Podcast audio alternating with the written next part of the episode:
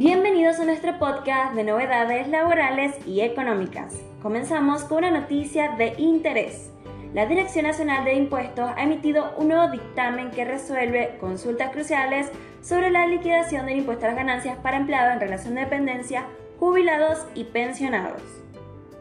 En este dictamen se han respondido preguntas fundamentales sobre la aplicación del régimen de retención del impuesto a las ganancias para los empleados en relación de dependencia siguiendo las modificaciones realizadas por los decretos 415-2023, 473-2023 y la Resolución General AFIT 5417.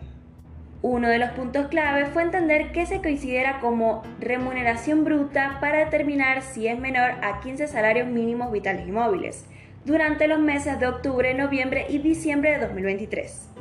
Según la Dirección Nacional de Impuestos, la remuneración bruta se define como la suma de todos los importes percibidos mensualmente, ya sea en dinero o en especie, sin importar su naturaleza remunerativa. Esto incluye todos los conceptos, sean grabados, no grabados o exentos por el impuesto.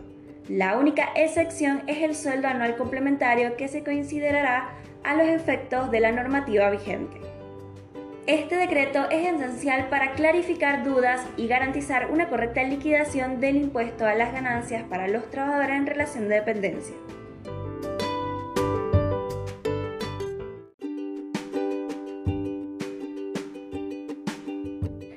En nuestra siguiente noticia, la FID ha anunciado actualizaciones significativas en los valores correspondientes a los pagos a cuenta, retenciones y presecciones aplicables a partir del 1 de noviembre.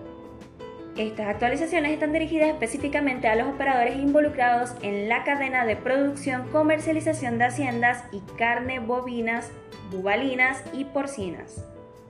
Para regularizar estas transacciones, la FIC ha establecido el régimen fiscal de operaciones de cadena de producción y comercialización de hacienda y carnes bovinas y bubalinas. Este registro obliga a los sujetos que participan en la compraventa, tenencia y o traslado de hacienda bovina, bubalina o en su faenamiento a inscribirse en distintas categorías según su actividad. Además, se han implementado regímenes específicos de presención, pago a cuenta y retención del impuesto al valor agregado aplicables a las operaciones de faena y comercialización de animales, carnes y cueros de las especies bovinas y bubalinas. Estos cambios entrarán en vigencia a partir del 1 de noviembre del 2023.